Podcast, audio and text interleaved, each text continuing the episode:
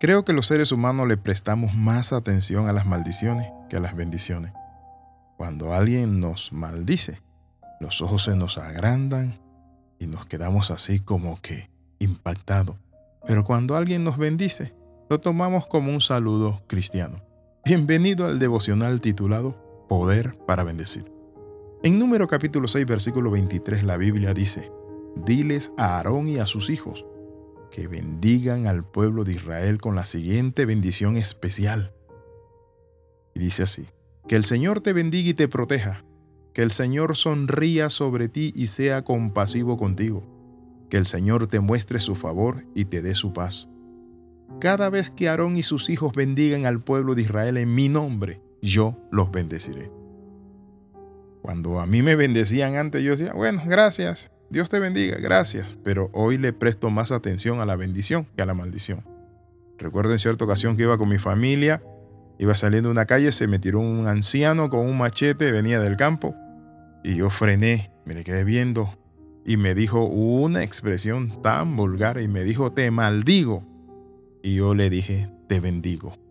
Te bendigo, anciano, te bendigo. Cuando alguien te maldice, bendícelo, porque nosotros no somos hijos de maldición los hijos de maldición son los hijos del diablo. Nosotros somos hijos de bendición. Es interesante esto. Y te quiero decir, dice la palabra que si alguien te maldice, tú debes bendecirlo. Tu enemigo tiene hambre, dale de comer. Entonces Dios le está diciendo a su pueblo y nos dice a nosotros que debemos ser compasivos, que nosotros tenemos que aprender a bendecir, que el Señor te bendiga y te proteja, eso debemos pedir a Dios que el Señor sonría sobre ti, sea compasivo contigo. Pero me llama la atención lo que dice el versículo 27. Número 6, 27. Cada vez que Aarón y sus hijos bendigan al pueblo de Israel en mi nombre, yo los bendeciré. Muchas veces he bendecido a mi congregación, pero con este devocional y este tiempo voy a bendecirlo más, porque tengo poder. ¿Por qué? Porque soy un siervo de Dios. Y mi boca mi boca fue hecha para que aflorara bendición. Así que por eso la palabra nos dice, no temas porque yo estoy contigo, no desmayes porque yo soy tu Dios que te esfuerzo, siempre te ayudaré, siempre te sustentaré con la diestra de mi justicia. Dios bendiciendo a sus hijos. Es decir, nuestro Padre Celestial nos bendice de una manera tan especial y tan gloriosa. En español es típico escuchar la expresión que Dios te bendiga. Eh, en nuestras comunidades, en nuestra iglesia, los cristianos, que Dios te bendiga y hasta las personas que no son de la iglesia. Sobre todo en el ámbito natural propio. Seguro que has escuchado muchas veces esas bendiciones, pero hoy te quiero decir esto. Cada vez que te bendigan, decir gracias. Mira a la persona y decirle gracias. Yo recibo esa bendición. Cuando usamos esta expresión estamos diciéndole a la otra persona, deseo que Dios te dé todo tipo de cosas buenas, que Él te proteja, te guíe, te dé paz, te multiplique en todas las áreas de tu vida, es precioso, ¿verdad? Claro que sí.